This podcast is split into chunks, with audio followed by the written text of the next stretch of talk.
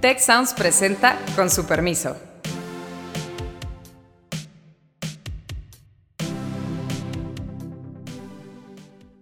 Con su permiso, soy Azucena Rojas y hoy tengo el gusto de presentarles a Miguel Santos, eh, economista, especialista en administración pública, en finanzas, y quien es hoy el decano de la Escuela de Gobierno y Transformación Pública. Está con nosotros también Carlos Elizondo y hoy le mandamos un saludo a Beata Boina, quien no podrá acompañarnos, pero seguro nos estará escuchando. Lo que es muy difícil de producir es la aglomeración de conocimiento, porque ese conocimiento está en los cerebros. Esta relación entre complejidad económica hoy y esperanza de crecimiento. Y México les ha fallado. O sea, creo que una cosa es también como la atracción de talento, por otro lado es, la retención y pues que, que se queden y que ellos mismos empiecen a atraer más. Miguel, qué gusto estar aquí contigo. Y bueno, quisiera comenzar eh, con un tema que seguramente pues sabes mucho por toda la experiencia que, has acumulado a lo largo de los años, eh, tanto en el Grow Collab de LSI como pues en el, Grow Collab, Lab de, Harvard. Y, es una pregunta que a mí me inquieta mucho y que tiene que ver eh, pues con nuestra economía. La pregunta es, ¿qué es y, cómo se mide la economía de la complejidad? Bueno, muchas gracias por la invitación. Encantado de conversar con ustedes. La complejidad económica, en principio, es una medida de cuánto sabe una sociedad, o sea, cuánto es la cantidad de conocimiento diferente que está aglomerado en una sociedad. La concepción de complejidad económica viene de una idea del mundo que es que para hacer productos o servicios eh, se necesitan diferentes tipos de conocimiento. Entonces tú para hacer un carro, un vehículo, un avión, para prestar un servicio financiero, necesitas ensamblar diferentes piezas de conocimiento, imagínate como que fuesen piezas de Lego. Entonces, eh, la clave está en que son complementarios perfectos. Eso quiere decir que si te falta uno, no lo puedes hacer. Entonces, todo este conocimiento diferente se aglomera en el hecho de hacer bienes y de producir servicios y prestar servicios, ¿no?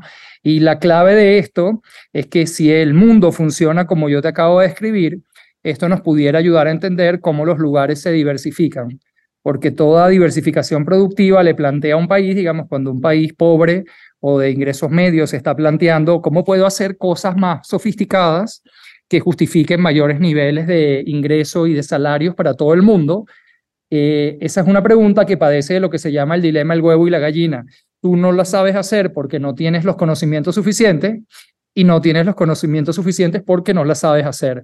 Entonces es como que quisieras tener una industria de relojes, pero en el país no hay relojeros porque no existe la industria de relojes.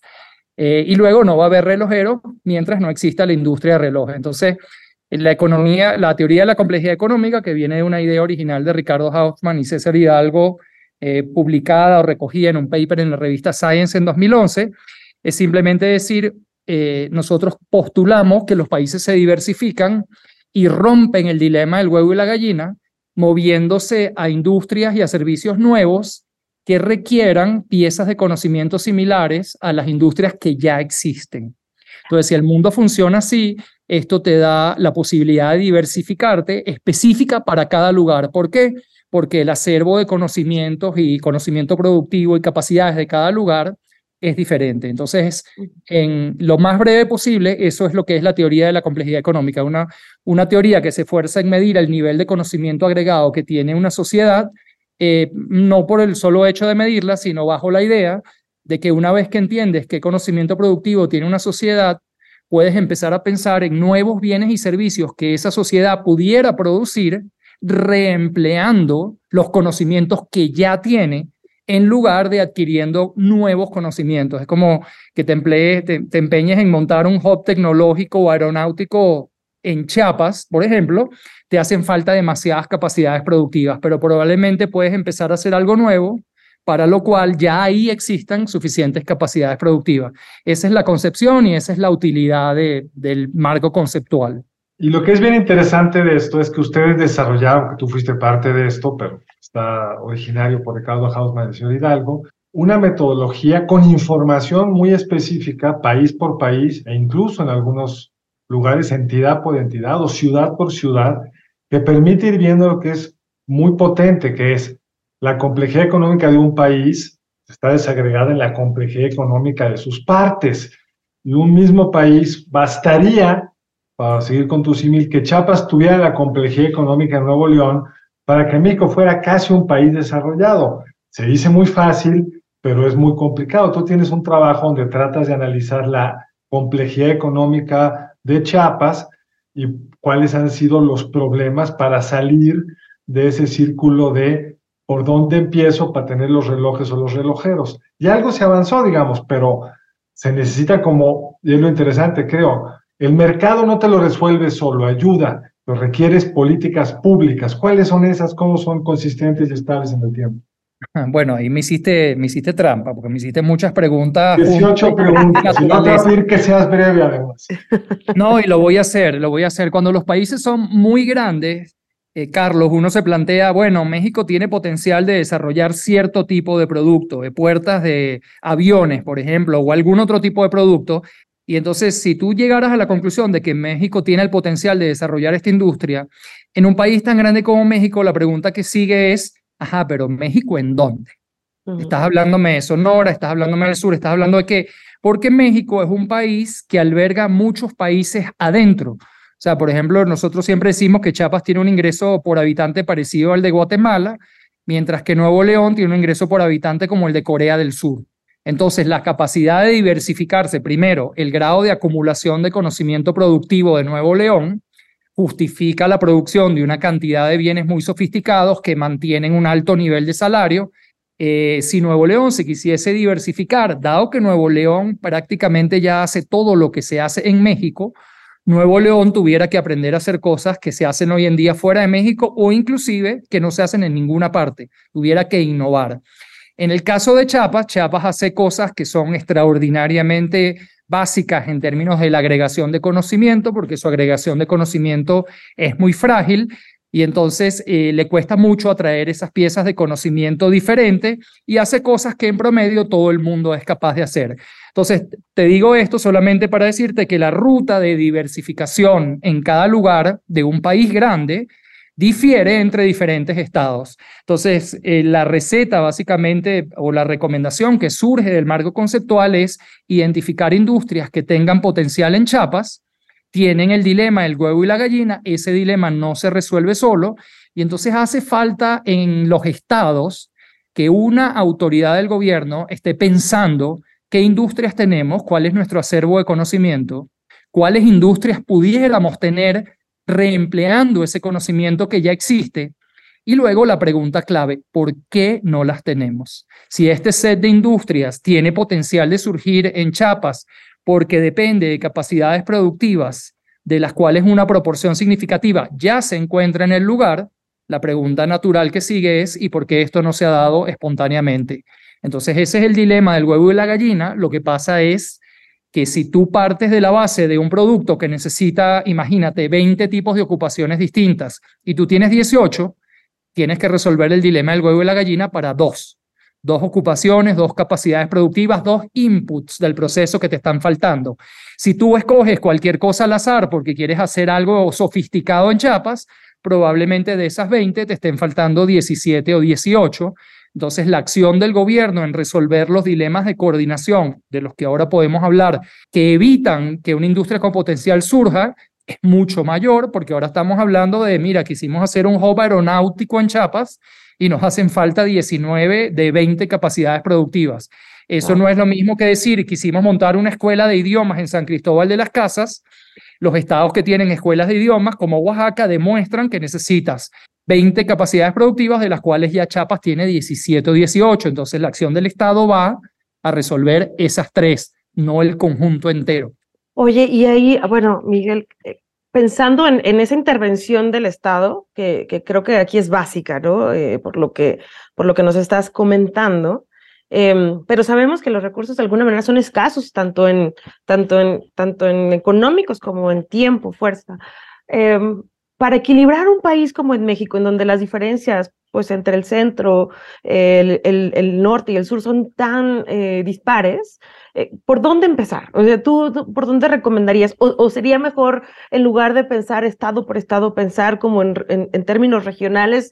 ¿Eso ayudaría como a, mover las cosas de una manera más rápida? Eh, ¿Hay algún ejemplo en donde se haya logrado darle pues, la vuelta a, ciertos, a cierta estabilidad en el desarrollo.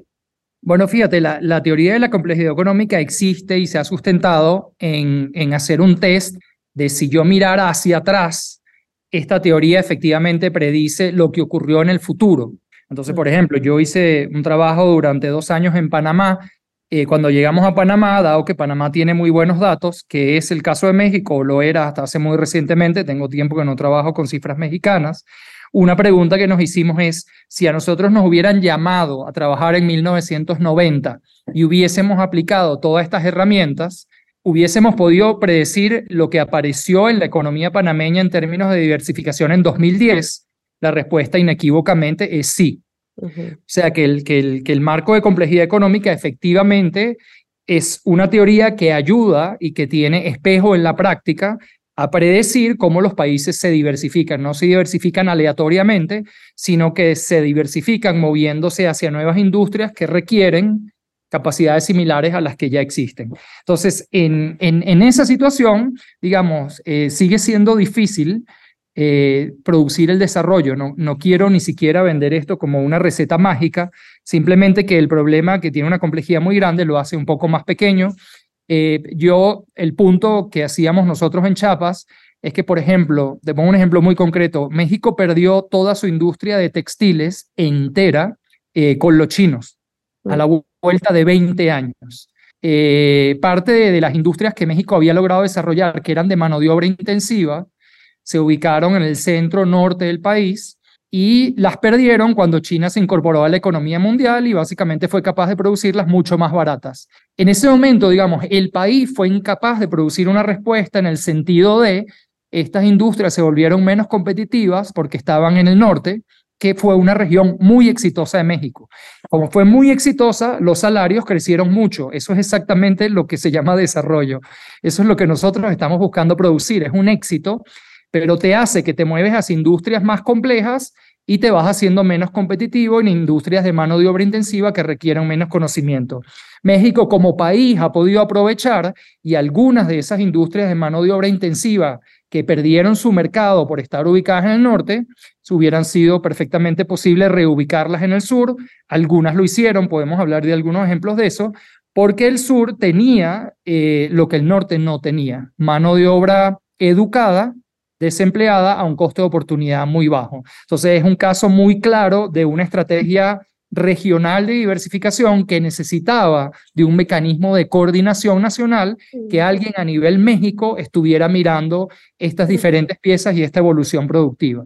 Lo interesante es que parte de eso se movió al sur, pero más al sur se fue a El Salvador, se fue a Honduras, y fue porque hicieron acciones concretas esos gobiernos o porque en Chiapas hay piezas que faltan, mientras que en Salvador ya estaban y se pudieron, digamos, acoger esas industrias. ¿Qué tanto una región como Chiapas tiene piezas faltantes, así digamos, universal? No sé, me imagino, una buena conectividad con el sur. A lo mejor es más fácil mover productos del Salvador a Houston que de Tuxtla y eso resolvería una pieza para muchos posibles actividades económicas. ¿Qué tanto podríamos ahí hacer algo? Bueno, fíjate, eh, Chapa es un caso irónico porque si tú piensas que capacidades productivas son instituciones o son bienes públicos o también es know-how, durante los 20 años que van del 94-95, luego de la Revolución Zapatista al 2015, ahí se puso en chapas todo lo que es bienes públicos de cualquier naturaleza. Digamos, Chiapas tiene un sistema de carreteras extraordinario. Santiago Levy había hecho un trabajo que denunciaba la radialidad de las carreteras alrededor de la Ciudad de México y desconectaba a Chiapas. Recomendó hacia finales de los 90 una serie de inversiones que se hicieron, de manera que Chiapas, estando lejos, tiene una conectividad por carretera muy buena, tiene un puerto, tiene tres aeropuertos comerciales. Entonces, si tú piensas que estas son piezas de las que yo estaba hablando que te pueden hacer falta o no, el Estado ciertamente a ciegas de si estaba beneficiando a alguna industria, proveyó todas las piezas posibles con una inversión extraordinaria de recursos. Eh, lo que no se hizo nunca es, es al buscar compañías que estuvieran perdiendo capacidad competitiva en el norte y decirles qué necesitas para venir a Chiapas. En Chiapas hay un ejemplo que nosotros hemos resaltado mucho, que es el de Arneses Yasaki. Es una compañía que produce arneses de vehículo y los exporta en su totalidad a Estados Unidos y a Japón. Se producen en Chiapas. Bueno, ¿cómo llegó una compañía con ese grado de sofisticación relativa? Es mano de obra intensiva, pero ¿cómo llega una compañía con ese grado de sofisticación a Chiapas, porque Ernesto Cedillo en 1995 los visita en el norte y les plantea que abran en el medio del contexto de la post-revolución zapatista y medio acuerdo de paz que nunca se materializó, les pregunta qué necesitarían ustedes para reubicarse en Chiapas. O sea, Ernesto Cedillo está tratando de resolver el dilema del huevo y la gallina mm. activamente busca una compañía que piensa, porque depende de mano de obra intensiva barata, que tiene posibilidades de triunfar en Chiapas, y les pregunta qué les hace falta. La respuesta de Yasaki es terrenos, ciertamente en terrenos en Chiapas es un problema, porque una cantidad significativa del Estado es propiedad comunal, eso se conoce bajo el eh, usos y costumbres, y las que están alrededor de las ciudades pobladas, que es donde estas compañías quieren estar, porque ahí está la aglomeración de conocimiento que necesitan, ciertamente había una disponibilidad de terrenos muy baja. Eso es lo primero. Lo segundo que le pide es bastante razonable, que el gobierno le financie por tres meses a Arneses Yasaki el entrenamiento de un conjunto de trabajadores para desempeñarse en la línea de producción. Eso se produce, ambas cosas se producen y en 1995 Yasaki abre una planta en Tuxtla Gutiérrez con 600 empleos. Bueno, hoy en día, hasta donde yo trabajé, tenía seis plantas y estaba planificando abrir dos más con un total de empleos alrededor de 3.000.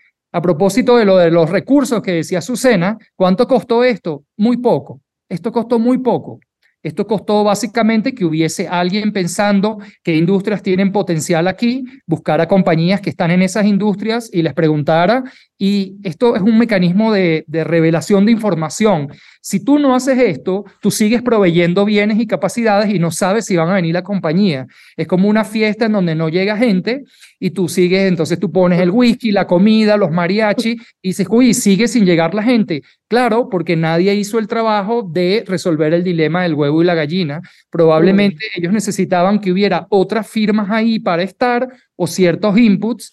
Ese es un caso muy exitoso que eh, en, una cosa que se me hace extraordinariamente increíble, no se hizo más. Entonces, probablemente en El Salvador o en estos países que tú dices, es el caso de Costa Rica extraordinario, haya habido alguien en el gobierno diciendo que industrias tienen potencial aquí, vamos a buscar eh, compañías en esas industrias que hayan invertido en América Latina, pero no aquí, vamos a buscarlas y vamos a preguntarles qué necesitan y luego evaluamos qué tan costo-beneficio puede haber, qué tan caro puede ser, Muchas veces no necesitas de grandes inversiones. En el caso de México, muchas de las grandes puertos, aeropuertos, carreteras, puentes están hechas. Lo que mm. necesitas es la inteligencia de, de, montar esto junto, que alguien esté pensando en esto, en esas dimensiones. Y es como también me imagino eh, la inteligencia o esta coordinación para crear em, pues, conjuntos o clústeres eh, productivos en donde también los trabajadores pues se sientan motivados a estar ahí y permanecer,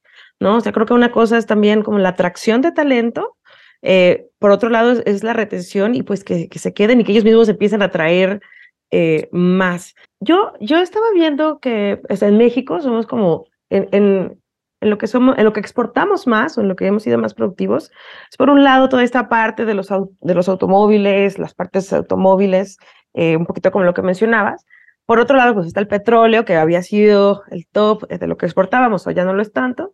Y por otro lado están, em, pues, un, sector que no sé cómo lo ves tú en términos de, de innovación, o qué podríamos hacer, que es todo el tema eh, agropecuario, ¿no? El tema de las, de las frutas, de los vegetales, de los jitomates, eh, pues que tenemos, digamos, eh, ciertos beneficios para eso, no obstante, no sé si estés enterado, pero había una, una entidad que se llama Financiera Rural que dotaba de créditos a, los productores. Ahorita esa Financiera Rural pues ya no, ya no va a existir. Em, pero me, me pregunto qué va a pasar con, con este sector. O sea, ¿qué podríamos hacer para que este sector, que está pues muy desarrollado en, en, Estados del Sur, eh, le aportara algo a México y le aportara algo a este ecosistema eh, de producción y de, innovación y de complejidad. Sí, bueno, cuando uno mira México, la, la diversificación de las exportaciones es extraordinaria. Estamos hablando de carros, de partes de vehículos, pero también estamos hablando de monitores, proyectores, equipos eléctricos, eh, teléfonos, computadoras, instrumentos médicos. México realmente ha sido muy exitoso. Tú estás planteando qué pasa si miramos eso a Chiapas y efectivamente, bueno, Chiapas, Oaxaca, Guerrero, la mayoría de sus exportaciones son bienes agrícolas de nuevo, porque esos bienes agrícolas requieren de una cantidad de aglomeración de conocimiento relativamente baja que ya existe, pero por eso mismo eh, es una actividad de poco valor agregado que sostiene sueldos bajos. Entonces, de todas maneras, en esas actividades hay, un conocimiento y ese conocimiento pudiera ser reempleado en cosas eh, de mayor valor agregado. Pero alguien se tiene que estar planteando ese conocimiento que han desarrollado estos lugares en materia agrícola, para qué otras cosas puede ser reutilizado y por qué eso no ha ocurrido de manera inmediata. Eh, yo creo que el mapa va a ser pasar de agricultura a algo más sofisticado que agricultura, que todavía depende de agricultura. Eh, Chiapas no se va a pegar un gran salto a producir cosas extraordinariamente complejas y de valor agregado, porque de nuevo, lo que es muy difícil de producir, tú te puedes gastar todo el dinero que tú quieras en el Estado, lo que es muy difícil de producir es la aglomeración de conocimiento, porque ese conocimiento está en los cerebros y entonces tuvieras que producir ahí una aglomeración de cerebros de diferente naturaleza. Entonces, de nuevo, pensando en lo que hablábamos al principio, resolver el dilema del huevo y la gallina, es bueno, yo puedo tratar de traer uno o dos tipos de conocimiento que falten, que yo agregándoselos al tipo de conocimiento que ya está ahí, me den una industria más moderna posible y luego esto es como las amistades. Una vez que tú tienes esa industria más moderna, a su vez queda cerca, más cerca de otras que hoy en día no llegas, como cuando conoces a alguien y ese alguien a su vez te hace más cerca a su network de personas. Entonces es una evolución eh, neural en ese sentido. De hecho, toda la teoría de complejidad económica es una red neural. La pregunta que es obvia es si esto es así y tiene tanto potencial, yo estoy seguro que lo tiene, está probado empíricamente, ¿Por qué no pasa? Y un poco ahí también nuestra experiencia en Chiapas es que una cosa es que tú le digas a un gobernador que ponga escuelas y le des el presupuesto. Si tú le das el presupuesto y él lo efectivamente lo aplica a lo que pidió el presupuesto, tú me das el dinero para hacer un puente y yo hago un puente. Eso lo puedo hacer, puedo cortar la cinta, me puedo tomar la foto, salir al periódico. Tú me das el dinero para que yo haga una escuela, yo monto la escuela. Eh, digamos, el conocimiento necesario para ir de la dotación a la provisión es muy pequeño. Ahora, si yo te digo, mira, vamos a montar una agencia productiva en Chiapas que se empiece a preguntar por qué las cosas que tienen potencial aquí, primero, cuáles son, segundo, por qué no se han dado, tercero, vamos a empezar a contactar compañías fuera de Chiapas o fuera de México para ver por qué no han venido aquí, cuando nos lo digan, vamos a tratar de resolver esa provisión y buscarlas de nuevo ¿Por qué los gobiernos no hacen esto? Bueno, porque los gobernadores aquí en México están elegidos, es una explicación, para pedidos muy breves. Eh, esto que yo te acabo de decir no tiene resultados concretos. Puede ser que tome unos años de ejercicio, montar los bienes que hagan falta, convencer a las compañías para que vengan, etcétera. En el caso de Chiapas y en el caso de casi cualquier otro gobernador que tenga una preocupación política, ya no por ser reelecto, que no puede, pero porque su sucesor dentro del partido sea reelecto, una preocupación clave es, esto va a dar resultado en el periodo de horizonte político que yo tengo y no sería mejor dedicarle esos recursos a seguir haciendo escuelas y seguir haciendo puentes y, cosas que son mucho más tangibles y por las cuales puedo decir que dejé un legado en el lugar. Entonces hay como un dilema de economía política de que lo que te estoy diciendo que puede ayudar y alguien se lo tiene que empezar a hacer en algún momento es algo que es incierto, que exige un proceso de aprendizaje, aprender cuáles son las industrias, aprender por qué no han venido, proveer las capacidades que están faltando, que toma su tiempo y que políticamente ese tiempo puede estar más allá del horizonte político del responsable por el lugar, la región, el estado o la ciudad. Ahora, una de las intuiciones de toda esta teoría, Miguel, es que, o incluso está validado empíricamente, es que los países que son más complejos hoy, como están más cerca de otras redes neurales, podrán ser seguramente los que crecen más hacia adelante.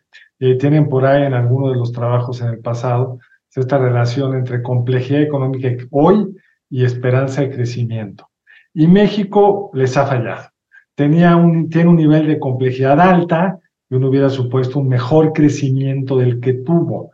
No hay un problema, puede haber varios problemas, pero un problema sería que estamos midiendo mal la complejidad económica. En México es cierto que exporta muchos coches, pero importan muchos insumos y a lo mejor la verdadera complejidad económica es otra cosa. O puede ser algo distinto, puede ser que esa complejidad económica no baja a Chiapas, porque si uno ve el crecimiento de Nuevo León, pues sí crece como se esperaba que tendría que crecer el país. Y es cierto que es una de las claves para poder destrabar este mediocre crecimiento en el que estábamos antes de esta administración, porque ahora ni eso tenemos. No, a ver, eh, no, no te quiero saltar a la respuesta a lo que me estás preguntando, porque lo que me estás preguntando es un rompecabezas exactamente en los términos en los que tú los has planteado. Yo creo que si tú miras México en 1990 y miras México hoy en día, eh, la transformación productiva es evidente. Eh, a México le pasó algo raro cuando hablas de crecimiento, porque crecimiento es la tasa, que es que si diversificó del petróleo antes de que empezara el boom de petróleo más sostenido de la historia de la industria petrolera. Eh, ojo, México seguía teniendo su industria petrolera. Si solo hubiera tenido eso, eh, hubiese crecido mucho más en términos de crecimiento como número, porque digamos, al ser los precios tan altos, había inversiones más altas, tú hubieras podido hacer más barriles. México, antes de que eso ocurriera, produjo una diversificación productiva fenomenal que ha tenido un impacto en el ingreso por habitante eh, de México muy impresionante. Eh, lo que sucede es que dentro de México ese ingreso por habitante está distribuido de una manera extraordinariamente desigual. Eh, y esto tiene que ver por dónde están puestas las capacidades productivas y, y, no se ha hecho ningún esfuerzo por pensar inteligentemente en cómo ayudar a que se aglomeren más capacidades productivas en los lugares en donde eso no ocurrió de manera natural. Entonces ahí viene la hipótesis de los, de los dos Méxicos que vienen conjuntos. Tienes dentro de México un sector formal muy productivo y un sector formal extraordinariamente improductivo y estancado y no, hay, no se ha hecho nada que permita a un sector incorporarse más en el otro. Esto, por cierto, es súper relevante a efectos del tema de nearshoring, del que se viene hablando recientemente, porque las compañías que quieran hacer nearshoring, que estén en Estados Unidos y quieran contratarle a un proveedor que le quede más próximo que su proveedor actual, las van a querer poner en donde haya mayor aglomeración de conocimiento dentro de México. Y ya sabemos nosotros dónde están las mayores aglomeraciones de conocimiento. Entonces alguien tiene que estar pensando en cómo esto pasa y México se beneficia sin que se abra una brecha demasiado grande. Tú en la pregunta has hecho un planteamiento que también es importante reconocer, que es, ajá, tú me dices que México exporta vehículos. Entonces los vehículos tienen una complejidad económica, pero México en realidad lo que hace es traer todas las partes de esos vehículos y ensamblarlas aquí y de repente eso requiere un grado de sofisticación del conocimiento que es muy inferior a un país que efectivamente hace el vehículo. Entonces, tú lo que estás diciendo es, bueno, haría falta descomponer los tramos de producción de un vehículo y ver cuáles partes tiene México de esa cadena, eh, porque la hipótesis que tú tienes, y creo que en algunas industrias es muy cierta, es tenemos aquí en México las partes menos complejas de esa cadena y las partes que implican más know-how y más conocimiento sofisticado que pudiera ser reempleado. Al tú decir, hago y exporto vehículos, crees que las tienes, pero puede ser que no las tengas. Digamos, hay maneras de corregir por esto en los datos, pero las correcciones son imperfectas. Eh, lo primero es que sin corregir por esto, la complejidad económica como está hoy en día ayuda a explicar la diversificación futura. Aún en ese caso, tú tienes un punto. ¿No será que está la complejidad de México sobredimensionada por este hecho? Una cosa que tú puedes hacer es restar las importaciones antes de calcular la complejidad y te quedas con el producto neto. Eh, eso tiene muchos defectos porque entre otras cosas, eh, en Panamá, por ejemplo, se importan muchos medicamentos que tú reexportas reempaquetados. Entonces, al tú aplicar el neto, eso desaparece. Desaparece y tú dices, wow, ahora sí me voy a quedar con lo que quiero medir efectivamente. Pero a veces, al tú eliminar dos códigos industriales que igual son muy gruesos, estás matando exports y imports de productos completamente diferentes. Entonces, estás subestimando el grado de conocimiento que hay. En el caso de los vehículos y sus insumos, son productos distintos, entonces no tuvieras una manera de eliminar unos por otros. Lo único que sí podemos hacer es corregir por reexportaciones directas. Pero bueno, esto me vale para decir que el marco conceptual no es perfecto, que tiene errores de medición, como tienen muchos de los marcos conceptuales que utilizamos para, para pensar en estas teorías de crecimiento y diversificación. Oye, Miguel, el tiempo se nos va a acabar como siempre y yo quisiera que nos platicaras un poco de a qué viniste a México. Acabas de ser, llegar como director de la Escuela de Gobierno y traes pues todo este conocimiento económico, toda una experiencia eh, académica previa. ¿Cómo te estás imaginando la escuela? ¿Cuáles son sus competencias y conocimientos actuales que nos permiten imaginarnos qué estaremos haciendo hacia adelante? Sí, en, la misma manera de verlo de la teoría de la complejidad, yo creo que aquí ya hay muchas capacidades, hay muchas piezas del ego.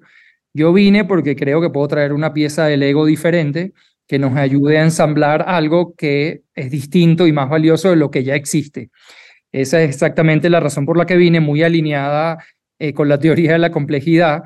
Yo vengo de trabajar ocho años en el laboratorio de crecimiento de la Escuela Kennedy de Gobierno de Harvard, después trabajé dos años en la Escuela de Políticas Públicas de London School of Economics.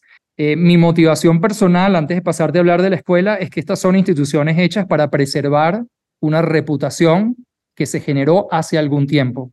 Eh, y de repente ya aprendí bastante de preservar y es hora de crear algo nuevo, y eso es lo que me motivó a venir aquí. Y luego yo creo que tengo un conocimiento que, puesto conjuntamente, de nuevo, bienes complementarios con cosas que ya existen aquí, nos pueden ayudar a tener una escuela mejor. Eh, yo tengo la convicción de que, de que en el TEC de Monterrey puede estar la mejor escuela para aprender políticas públicas en español eh, del mundo.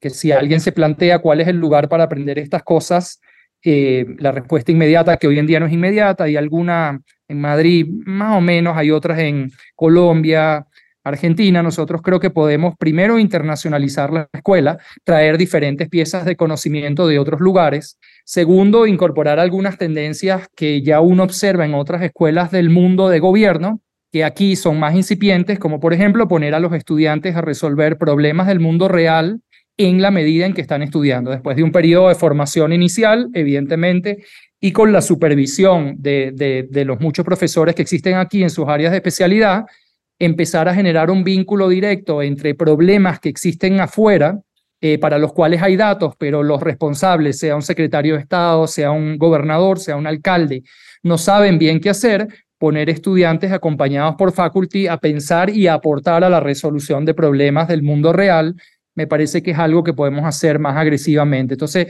digamos, con esas dos ideas, yo te diría internacionalización de la escuela, que significa de sus estudiantes y de su faculty, para traer poco a poco nuevas letras que nos permitan ensamblar cosas que hoy en día no se hacen en ninguna parte y que son muy complejas. Eso por un lado y por otro lado conectar inmediatamente luego de un periodo formativo a los estudiantes de gobierno y de políticas públicas con la resolución de problemas de, del mundo real. Yo, yo soy venezolano, en Venezuela cuando tú estudias medicina tienes que hacer dos años que se llaman la rural.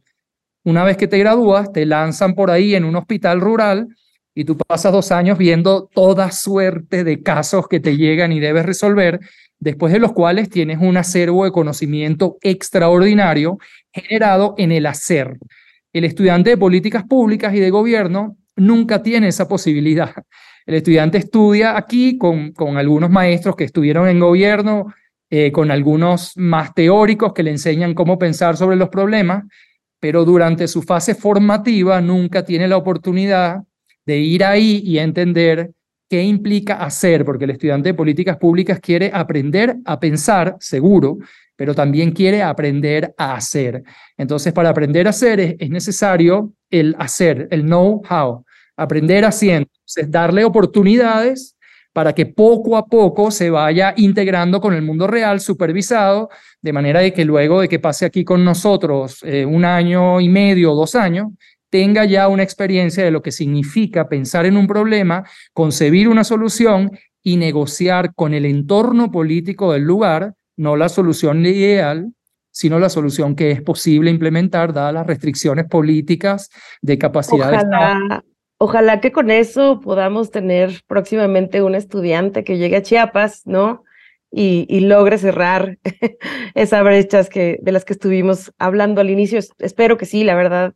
Eh, estamos muy contentos con, con, tu llegada, muy, muy afortunados, la Escuela de, Gobierno y Transformación Pública, Miguel. Se nos acaba el tiempo, efectivamente ya, ya estamos fuera, pero eh, no sé si quisieras darnos unas últimas eh, palabras. Y, y, bueno, muchas gracias también a Carlos. Miguel. No, muchísimas gracias a, ustedes por la invitación. Eh, entre muchas otras cosas que vamos a enseñar en la escuela está estos conceptos que he compartido con ustedes de complejidad económica, pensar en qué es lo que produce el crecimiento y el desarrollo. Estas cosas no están decididas. Estas cosas son cosas que estamos aprendiendo y compartiendo. Entonces, si hay alguien que nos está escuchando que es entusiasta por estos temas y quiere empezar a aprender en dónde se encuentra el debate en este momento y adquirir la capacidad de contribuir, bueno, ya sabe eh, dónde lo puede hacer en la Escuela de Gobierno y Transformación Pública del, del TEC de Monterrey. Muchísimas gracias. Bueno, pues con esto terminamos por el día de hoy. Nos quisiéramos seguir eh, todavía eh, platicando más. Espero que te podamos volver a invitar más adelante. por supuesto. Y bueno, a todos y a todas, muchas gracias por escucharnos. Por favor, pongan sus comentarios en arroba Ciencias Sociales Tech. nos escuchamos la próxima semana. Muchas gracias. Si quieres conocer más sobre el comercio y los negocios, te invitamos a escuchar Territorio Negocios. La experiencia del cliente o del usuario es cada vez más importante. El podcast en el que hablamos sobre las nuevas tendencias de innovación, emprendimiento, finanzas y liderazgo en México y en el mundo. Escúchalo en Spotify, Apple Podcast y Google Podcast. Muchas gracias al equipo del Tecnológico de Monterrey y de Tech Sounds. Productora ejecutiva, Lisbeth Siller. Productoras de Con su permiso, Stephanie Cisneros y Eva Obano. Diseño, Lisette Rodarte. Analíticos y alianzas, Lilia Martínez. Postproducción, Max Pérez y Marcelo Segura. Les invitamos a escuchar el siguiente episodio de Con su permiso y el resto de programas de Tech Sounds en los canales de su preferencia.